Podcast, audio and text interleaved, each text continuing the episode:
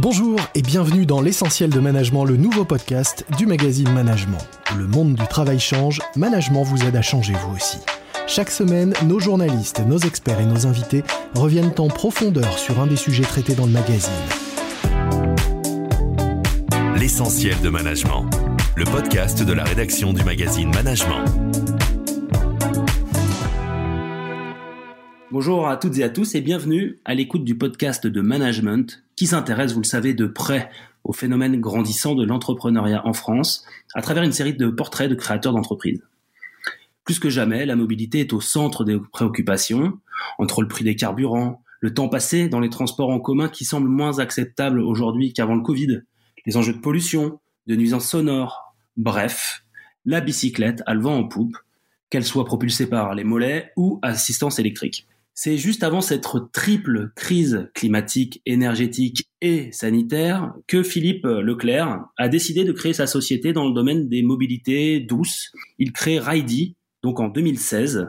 Ridey, une start-up spécialisée dans la réparation itinérante de vélos, mais pas que. Bonjour Philippe. Bonjour Étienne. Philippe, comme souvent dans le domaine de l'entrepreneuriat, l'idée de, de Ridey vous est venue d'une expérience très personnelle.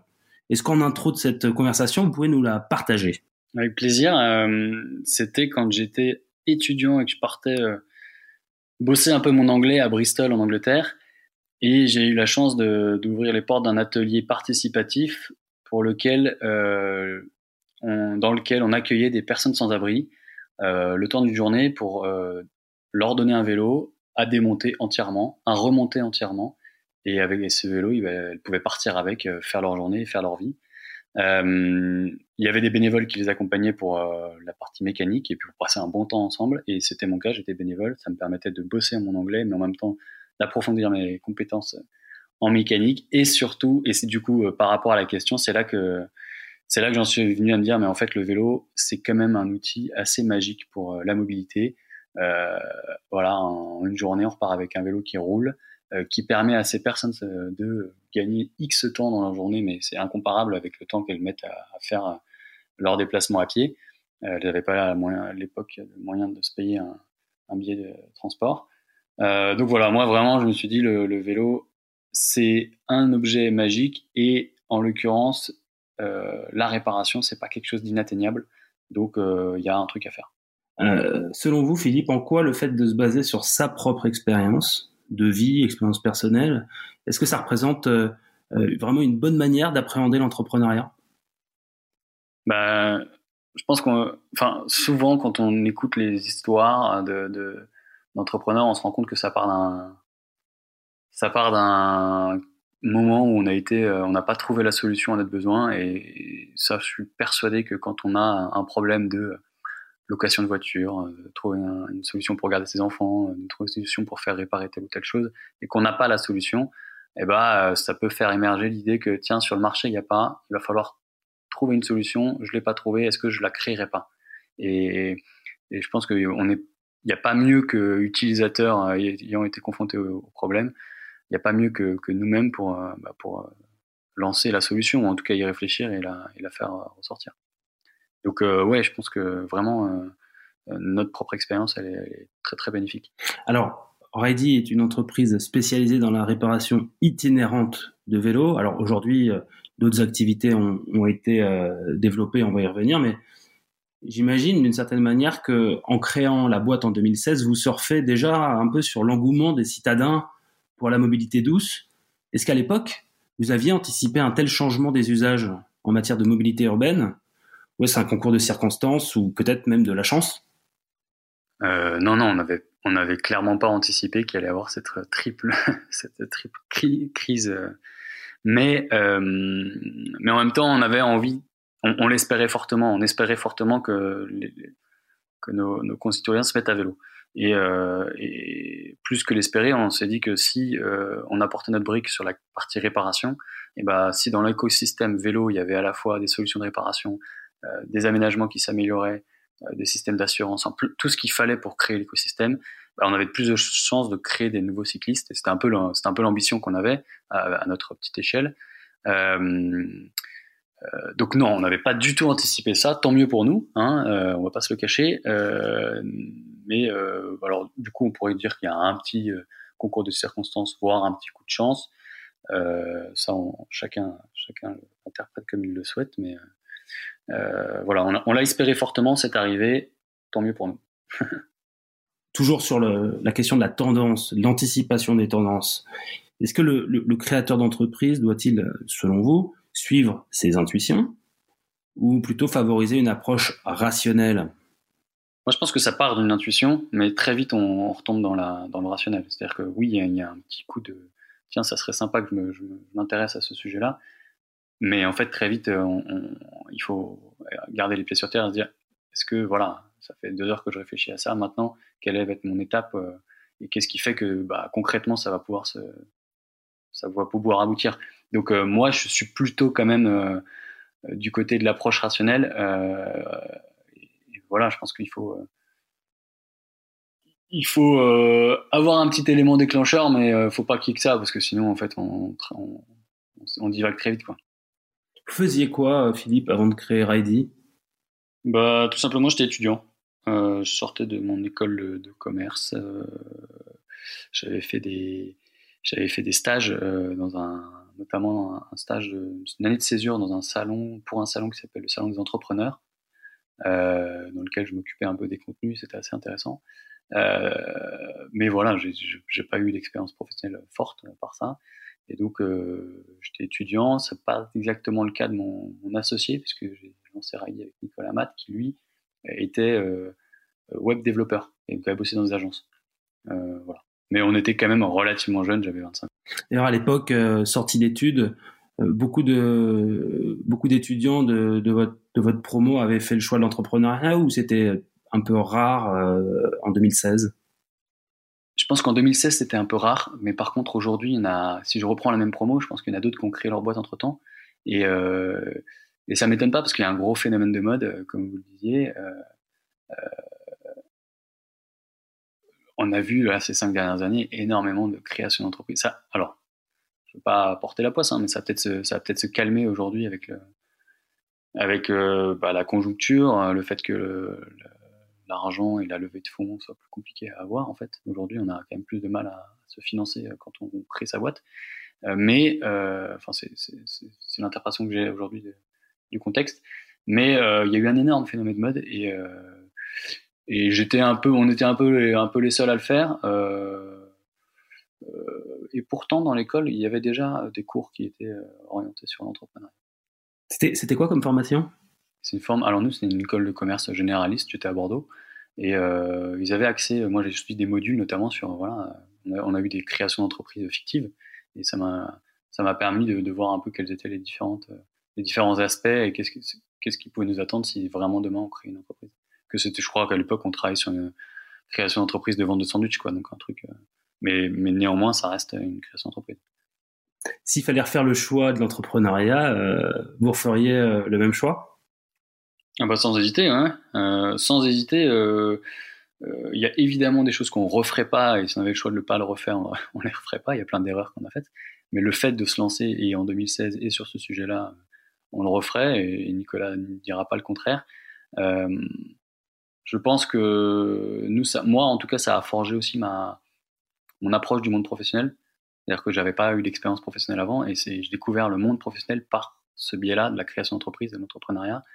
Euh, bah, je peux dire qu'on apprend très vite plein de choses euh, sur le monde du travail, euh, sur le droit du travail, sur le business. Sur... Donc c'est ouais, chouette, je le referai. Il y, a, eu un moment critique dans l'aventure de euh, j'imagine, en cinq ans qu'il y a eu des, hauts et des bas. Et, s'il y a eu des moments critiques, comment est-ce que vous avez réussi à les surmonter? Il y en a eu, il y en a eu plusieurs. Je dirais qu'il y en a, il y en a deux que je peux citer. Et puis je pense qu'il y en aura encore. Enfin, je veux dire, faut, pas, faut pas se voiler la face. C'est pas, pas fini. Néanmoins, il y en a eu deux, un, deux ans après le lancement, où on avait un problème de financement, donc on savait pas trop euh, si on allait pouvoir continuer parce qu'en fait on se payait pas depuis deux ans. Donc, euh, voilà, on visait sur euh, les jobs qu'on faisait à côté, mais c'était un peu lourd. Et donc comment est-ce qu'on pouvait se verser nos premiers salaires après deux ans Ça a été, on a testé un, une levée de fonds participatif, ça n'a pas bien marché. Du coup, on a renversé notre modèle, notre business model, et là on a trouvé un, moyen de, vivre de notre activité sans, sans lever d'argent. Euh, ça, ça a été un premier moment, mais du coup, ça a demandé quand même euh, un bon gros week-end à la montagne avec Nicolas, euh, tous les deux, à se regarder dans le blanc des yeux, en qu'est-ce qu'on fait quoi? Est-ce qu'on y va, on continue? Est-ce que c'était sympa et on s'arrête? Ça a demandé une bonne dose de réflexion. Et l'autre moment qui moi m'a plus pesé, c'était il y a un an, au troisième confinement, où on, sortait des confinements, on avait déjà bien essuyé les plâtres, et là on avait un énième confinement où la, le virus était encore très contagieux. Donc nous, comme on a une activité pour laquelle on ne peut pas faire de télétravail, et bah dès que la, dès qu'il y a quelqu'un qui a, qui a le Covid, en fait, on est obligé de tous s'arrêter et ça met l'activité euh, en veille pendant huit jours. Et évidemment, ça met aussi les finances en veille pendant huit jours parce qu'on ne rentre pas d'argent à ce moment-là. Et en fait, si on le fait euh, deux, trois, quatre fois de suite, bah, en fait, on fait un mois blanc. Euh, ce qu'on ne peut pas se permettre quand on est une jeune société. Donc euh, à chaque fois que à qu'il y en avait un qui annonçait quelque chose, euh, voilà, c'était beaucoup de tensions internes euh, de comment est-ce qu'on fait. Donc on a laissé passer l'orage, ça s'est calmé, mais ça a été ouais, ça a été ça a été très compliqué. Ça a été, on peut imaginer ouais, que ça a été un moment chaud. Et, c'est vrai, je, reviens sur euh, le premier moment critique où avec votre associé vous vous êtes pas payé et vous n'avez pas lâché l'affaire, c'est vrai que là, euh, tout se joue, euh, tout se joue à ce moment crucial, quoi. On arrête et c'était cool, ou on s'accroche et on y croit. C'est euh, ouais, et je pense qu'en plus, c'est assez juste parce qu'en plus le, à l'époque, la décision, on était deux à la prendre. Euh, et, je crois qu'on avait suffisamment d'orgueil pour se dire non, non, on peut pas, s'arrêter en si bon chemin. C'est normal, c'est presque normal ce qui nous arrive c'est pas cool. Clairement, on en a marre, mais, mais c'est pas cool, mais c'est normal. Et on va pas partir. L'an dernier, quand on a eu le pro sujet, où on a eu quand même déjà une dizaine de personnes dans la boîte, en fait, certes, c'est nous qui pouvons décider, mais on a tellement aussi de, voilà, on est constitué une équipe, des gens qui comptent sur nous, on peut pas juste, parce qu'il y a un moment encore critique, de se dire, allez, euh, on envoie tout valser, quoi. On pouvait, on se sentait un peu plus responsable de, bah de, de, l'équipe aussi. Donc, euh, c'était plus, finalement, la décision est, voilà, il s'agissait de laisser passer l'orage, mais de faire le dos rond, euh, le plus rond qu'on pouvait. Quoi. Si vous deviez, euh, Philippe, euh, citer un ou deux traits de personnalité qui vous semblent indispensables hein, à, tout entrepreneur, ce seraient lesquels? Je dirais que c'est d'être un, il y en a un, je dirais que c'est d'être audacieux. il faut, il faut une dose de, ouais, un peu d'audace pour, pour vraiment lancer l'affaire parce que pour se, pour se lancer dans le grand bain, et, on en a tous. Si on cherche bien, il y a tous des endroits qui nous, il y a tous des sujets qui nous intéressent, et avec un peu d'audace, euh, on passe à l'action, euh, sans être entrepreneur, hein, mais vraiment sur des, questions de, de euh, je me mets en mouvement, c'est c'est mon initiative parce que ça me fait que ça me fait vibrer, donc j'y vais. Donc l'audace va nous aider à le faire. Et l'autre, je dirais que l'autre, c'est pas pas un contraire, mais ça, ça, va bien ensemble. C'est d'avoir du bon sens sur euh, tout ce qu'on fait. Euh, c'est d'être euh, suffisamment lucide et de pas trop partir dans des grandes visions, dans des grands paradigmes. Enfin voilà, je pense que c'est important de se dire. C'est important de dire ce que je fais, je le fais voilà en tant que bon père de famille, je le fais, je le fais avec du bon, ça a du bon sens d'avancer là-dedans et en fait les choses se détricotent les unes après les autres et ça avance tout seul quoi. Si on si on veut à chaque fois réinventer l'eau chaude, bah, au moment on se brûle. Quoi. Enfin, clairement, je dirais que ces deux traits-là sont importants. Il y en a plein d'autres, mais pour moi, c'est ceux qui me permettent d'avancer aujourd'hui. Vous évoquiez, Philippe, l'équipe, hein, euh, dans l'atelier notamment, euh, pendant les, phases de confinement successifs, l'équipe. Euh, c'est important le collectif dans l'acte d'entreprendre? Ouais. Je, pense que cette question est, très bienvenue et je pense même qu'elle pourrait, je dirais, commencer par ça. C'est, on, est un, alors nous, on a un métier où la relation humaine est très très forte, mais globalement, on est des hommes et des femmes et on a besoin de travailler avec d'autres. Chez, je souhaite à toutes les personnes qui veulent se lancer dans un projet de création d'entreprise et d'entrepreneurial de trouver des associés. On dit souvent, tout seul on va plus vite et à deux on va plus loin. En fait, c'est assez vrai, quoi je souhaite à toute personne de, réfléchir un peu à. Et c'est pas forcément au démarrage, ça peut se trouver un peu plus tard. Mais quelqu'un avec qui on va pouvoir challenger, quelqu'un ou plusieurs personnes d'ailleurs, qui vont pouvoir challenger le projet, challenger notre quotidien, se réconforter, se rassurer, s'engueuler, enfin toutes ces choses-là, c'est hyper important. Donc, et puis après, dans la dimension collective aussi pour les pour l'équipe des, mécaniciens et mécaniciennes chez nous, euh, on, a des bons moments ensemble avec des verres mensuels. On, passe, on a des formats apéro qu'on fait tous les mois. Euh, mais il y a aussi, euh, quand il y a des galères, c'est bien de se serrer les coudes et, et donc la dimension collective prend tout son sens. Donc euh, oui, c'est. Bah nous, on, en fait, on l'a pas, on ne s'est pas dit ça sera un projet collectif, mais ça s'est assez naturellement arrivé à nous. Celles et ceux qui nous écoutent se posent peut-être là, en ce moment même, le, la question vraiment j'y vais, j'y vais pas, je me lance, je me lance pas. un conseil, Philippe, à leur adresser pour qu'ils prennent la bonne décision. Alors, la prenez pas tout de suite là quand vous terminez le podcast, mais je vous conseille simplement de prendre un, bon vélo euh, bien réglé et euh, de partir faire un tour euh, pour respirer et réfléchir. Sur un vélo, l'avantage c'est qu'on n'a pas de téléphone, donc on est seul face avec son vélo. Il faut faire un peu attention à la circulation et on a vraiment l'esprit libre. non, blague à part, je pense que c'est bien de c'est bien de, de, prendre un petit temps de réflexion en disant si j'y vais pas, qu'est-ce qui va se passer? Si j'y vais pas, est-ce que je vais le regretter? Euh, on n'est pas du tout tous faits euh, pour être entrepreneur. Euh, moi, je me suis lancé à la sortie des, études parce que en fait j'avais pas vraiment envie de rejoindre faire ce que, le parcours classique à la sortie d'une école. J'avais envie d'un peu de bosser pour moi et puis de trouver un sujet qui m'intéressait sur lequel je pouvais apporter quelque chose et je, l'ai chance pour moi je l'ai trouvé.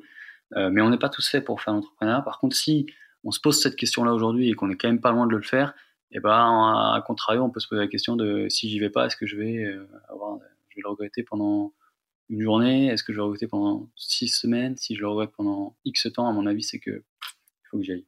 Pour, pas pour soi mais en tout cas c'est avant tout pour euh, répondre à un besoin euh, qu'on le fait.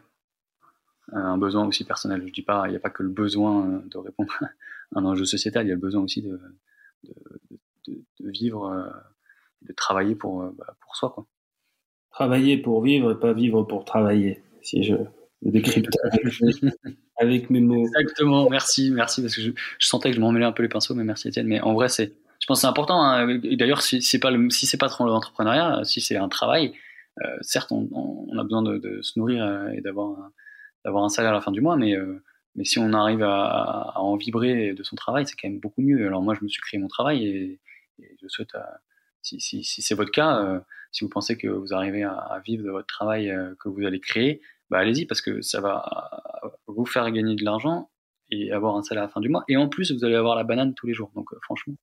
Philippe, pour question bonus pour, pour clore cette émission, on va retourner en, en 2016 et vous allez pour la première fois allumer votre ordinateur ou ouvrir la porte de l'atelier s'il y en avait un à l'époque, c'est pas sûr, ou prendre votre vélo itinérant pour vivre votre première journée chez Ridey. Euh, c'est quoi les émotions à ce moment-là qui, qui, vous traversent? Quels quel souvenirs vous en avez? Les choses, elles se sont passées comme prévu? Très franchement, j'ai pas beaucoup de souvenirs. euh, par contre, euh, parce que parce que nous, on savait pas, enfin moi, je savais pas trop à quoi m'attendre le premier jour. Quel est été mon premier jour en fait? Est-ce que c'est celui où j'ai eu l'idée? Est-ce que c'est celui où j'ai j'en ai parlé avec Nicolas? Est-ce que c'est celui où j'ai réparé mon premier vélo? Est-ce que c'est je sais plus trop. Euh, mais si, allez, si je la, si je la crée, je pense que ma première journée réelle de travail, ça doit être euh, le jour où je me suis dit aujourd'hui j'ai mon premier client. Euh, on m'a demandé de faire cette réparation. Il faut qu'à la fin de la réparation, elle soit nickel, que le client il soit satisfait et qu'il parle de moi en bien, et que je sois pas rentré après 20 heures pour que je puisse quand même souffler un peu. Si c'était ça ma première journée, bah, je pense qu'elle a pas dû se passer comme prévu. et que probablement euh, il y a dû avoir des galères, mais euh, mais euh, mais c'est normal en fait. Cette journée-là et les suivantes, elles ne sont jamais vraiment passées comme prévu. Après, c'est important de savoir ce qu'on a, qu'est-ce qui va être notre quel va être notre degré de satisfaction en ayant fait quand même ce qu'on a fait quoi. Si on est quand même content et même si elle se soit pas passée comme prévu, mais on est content de la journée, je pense que c'est je pense que c'est ça qu'il faut retenir. Ben moi, je retiendrai que je suis content de cet entretien. Euh, mon cher Philippe Leclerc. Euh, merci beaucoup euh, d'avoir partagé euh, cette belle aventure Ready qui roule, si je dis pas de bêtises. En tout cas, elle va continuer à rouler longtemps et va s'exporter hein, très prochainement en dehors de, de l'enceinte du périphérique de Paris, puisque vous partez en région. je n'en dis pas plus. à suivre donc. Merci Philippe et à, à très bientôt. Merci Étienne. À bientôt. C'était L'essentiel de management, le podcast de la rédaction du magazine Management.